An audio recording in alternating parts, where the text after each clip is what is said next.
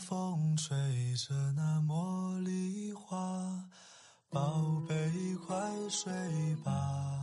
每一天，我们的生活忙碌复杂，希望此刻的你卸下全部的面具和盔甲，让心灵放个假，在快速的节奏中缓慢的生活，爱自己，爱人生。我是南方，愿我的声音与你一同成长。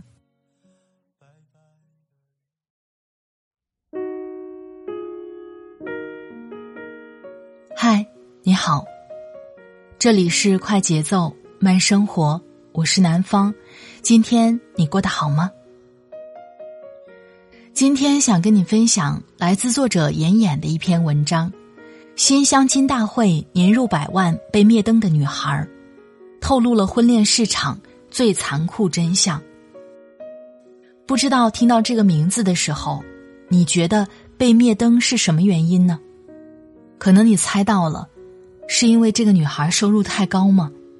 那为什么这样的女孩反而会被灭灯呢？今天这期节目不仅仅是聊相亲的，还是聊所谓的圈子的。把这样一篇文字分享给你，希望能给你带来一点启发。好了，开始今天的节目吧。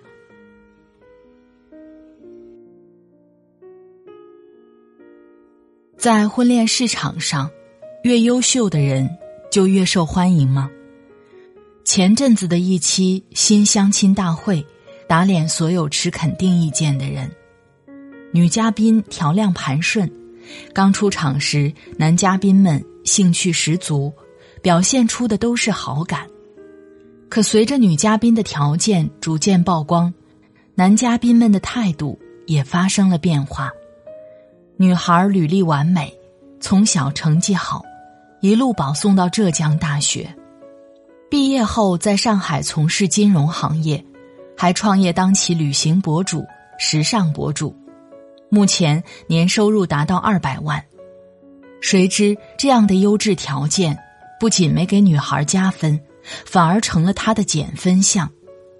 即便女孩全程甜美微笑、谦逊有礼，还是被男嘉宾们贴上了女强人。强势等标签，在他们眼里，不管女生真实性格如何，只要你年入百万，就必定不温柔，必定性格强势。赤裸裸的偏见，让在场的张萌都看不下去。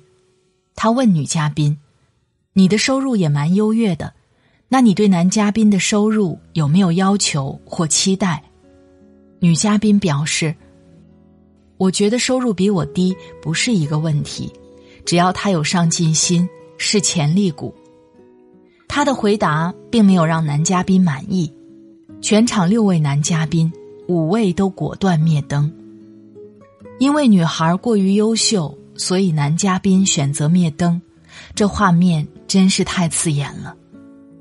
让人欣慰的是，留灯的男嘉宾是位明白人，他表示。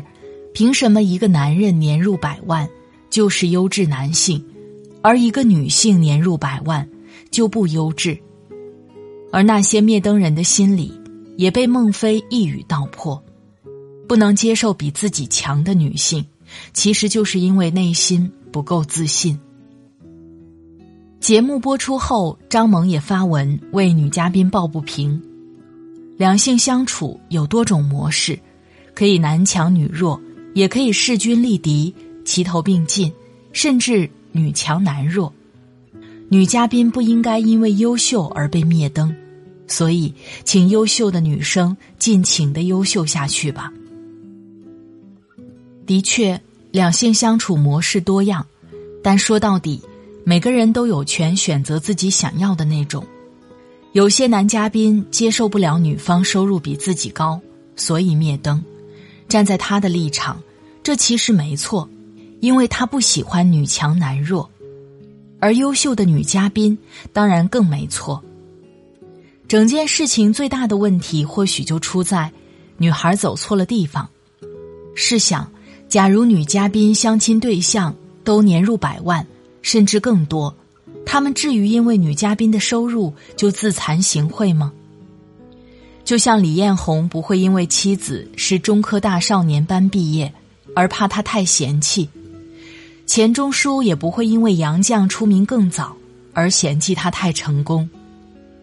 新相亲大会这个被灭灯的女孩，其实透露了婚恋市场的残酷真相：层次不同，不必强融。古语也有云：“夏虫不可语冰。”和不同层次的人待在一起，只剩别扭和尴尬。最近还有一个人相亲失败，其实也和找错圈子大有干系。清华摇班出身。信息竞赛领域大神，先后任职摩根大通、谷歌，如今月入五万的张坤伟，因为一则征友信息受到了全网嘲讽，而被嘲讽的理由也非常简单：外表管理不过关。有人光凭一则征友信息就把他列为普通且自信的代表人物。有人更是直接拿他的长相、身材开喷，还推演出他精神贫瘠。明明他征友条件只提了希望姑娘愿意在山西晋中一带发展，可挡不住有人想象力丰富，断言他现实生活中找不到对象，肯定是要求高，既要人家长相美，又要人家有前途。不可思议的是，这些针对外貌的恶意攻击。和不知内情、肆意揣测的阴谋论，居然受到最多人热捧。无数人，你甚至不知道他是男是女，捧着女权的大旗，开始了一场针对张坤伟的讽刺大战。可真正的女权不应该是这样的。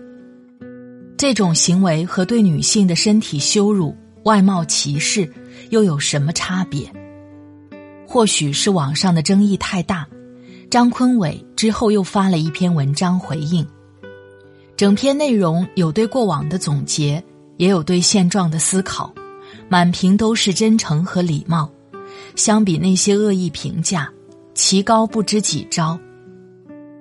有人说，张坤伟其实是最不适合在网上征友的一类人，因为他的优点别人未必能感受到，缺点却一眼看穿。很赞同这个观点。去年的 CNNIC 第四十五次报告显示，我国网民数量超过九亿，七成月收入不足五千元，八成学历在专科以下，再加上隔着匿名的网络，就事论事、理性思考本就是稀缺品，人性的恶会被放到最大。于是。无数硬件条件不如他的人，一看到他的外貌，就像被戳中了 G 点，终于找到堂堂正正羞辱你的理由了。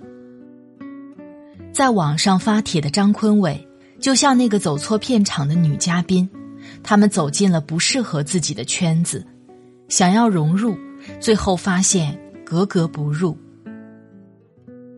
看过这样一个故事，有两个人吵了一天。一人说三乘八等于二十四，另一个人说三乘八等于二十一，相争不下，告到县衙。县官听罢说：“把说三八二十四的那个人拖出去打二十板。”二十四的人不满：“明明是他蠢，为何打我？”县官答：“跟三八二十一的人能吵上一天，还说你不蠢，不打你打谁？”永远不用跟不同层次的人解释你自己，因为与层次不同的人争辩是不会有结果的。就像作家雾满兰江说的那个故事：一位妈妈带着未成年的女儿逛街，逛街回来，女儿画了幅陪妈妈逛街，妈妈拿过女儿的画，瞪眼一看，顿时懵了。女儿的画上没有车水马龙。没有高楼大厦，也没有诱人的包包，只有一根又一根的奇怪的柱子。女儿画的是什么？妈妈端详半晌，才突然醒过神来。女儿画的是一条条人腿。原来女儿年幼，个头特矮，被母亲牵着手，走在街上，根本看不到成年人看到的商厦车流，他看到的只是无数条成年人的大腿，摆来动去的遮住视线。不同人的层次，就像妈妈眼中的车水马龙，和女儿眼中的一条条人腿。很多时候，个人看事情的角度和立场，其实无关对错，只和所处位置有关。每个人走过的路、看过的风景、看过的书，不尽相同。你再怎么解释，对别人来说也不过是狡辩、谬论。正所谓。懂你的人不需要解释，不懂你的人不值得解释。与其费尽心机向别人解释自己，不如找到那些志同道合之人，好好相处。越长大，你越会懂得，有些话只有说给懂的人听，才有意义。有位高中生在知乎上提了个问题。跟不同层次的人能够成为朋友吗？比如经历、学历、眼界啊等等。题主因为中考失利，读了不太好的高中，周围同学大多懒散消极，题主成了异类。本只是过得去的成绩，成了同学眼里的嘚瑟、装，跟同学聊不来，他们关心的衣服、鞋子，还会被骂傻。甚至谦虚待人，也能换来别人的一脸嫌弃。渐渐的，题主从一个阳光开朗的人，变得越来越沉默寡言。他不知道要不要多跟同学吃吃玩玩，争取融入身边圈子。答主安然若风的回复，收到了最多点赞。跟不同层次的人可以混在一起，但是没必要混在一起。所谓混在一起，是要彼此融入对方的圈子，势必要花费心力和时间，而花费这些总要有所图，或是心情的愉悦，或是孤独感的消除，或是人际关系的扩展。如果付出心力和时间却注定无所收获，那么为什么一定要混在一起？是啊，就像《诗经》有云。知我者，谓我心忧；不知我者，谓我何求。层次不同，真的不必刻意相融。终身成长词典词条圈子效应里说：待在不求上进的圈子，甚至盲目合群，即便你很有潜力，也会让你渐渐怀疑自己的想法，开始低就他们层次，最后也对他们观念深信不疑。环境可以推动造就一个人，也可以推动毁灭一个人。如果深陷不良圈子，就会近墨者黑。懂得主动屏蔽不良圈子的影响，远离低层次的圈子，才能更快找到气味相投的圈子。作家廖一梅曾说：“人这一生遇到爱、遇到性都不稀罕，稀罕的是遇到了解。”无论何时，懂你的人，才配得上你的余生。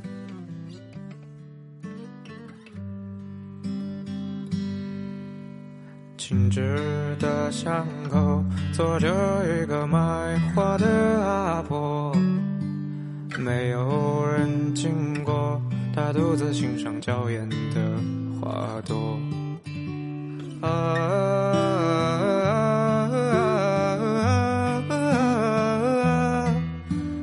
记得那一天盛开的花朵，花瓣凋零中，宛如一个少女的梦，被谁捡起捧在手中，说来不信你也不懂，香味浓郁飘在空中，悠悠心声花泪百动。留下一句轻轻的说勿忘我。好了，亲爱的朋友，听了刚才的节目，不知道你的感受是怎么样的？走对圈子可以推动你进步，让你找到志同道合的人。走错圈子，如果强行融入，可能会让你渐渐怀疑自己的想法。所以，选对圈子、跟对人、找对朋友、做对事很重要。有什么想法，欢迎分享给我。在这里特别感谢作者妍妍。作者妍妍，精读主创，他的个人微信公众号是妍妍。这篇文章首发于精读的微信公众号，精读的拼写九九九。如果喜欢他的文字，欢迎关注他。快节奏慢生活是在每周二、周五、周日的晚上更新。如果喜欢我的节目，喜欢我的声音，欢迎下载喜马拉雅 APP，搜索“快节奏慢生活”或是“南方 Darling”，关注我，第一时间收听温暖。好了，今天的节目就到这里，我们下期再会。祝你晚安，今夜好梦。拜拜